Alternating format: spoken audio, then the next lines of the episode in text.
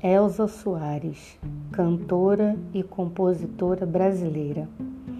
Famosa pela voz rouca, Elza Soares, nascida em 1930, é um dos maiores nomes da música popular brasileira.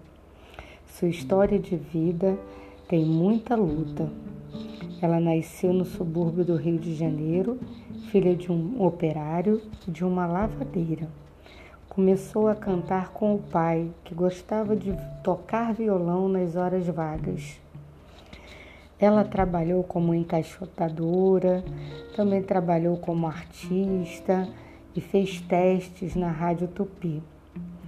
Mas foi só em 1953 que ela foi conhecida num programa da Rádio Tupi, programa de calouros de Ari Barroso.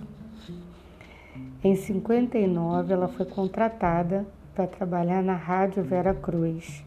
Atuou no Festival Nacional da Bossa Nova. Três anos mais tarde, Elsa foi a representante do Brasil na Copa do Mundo no Chile.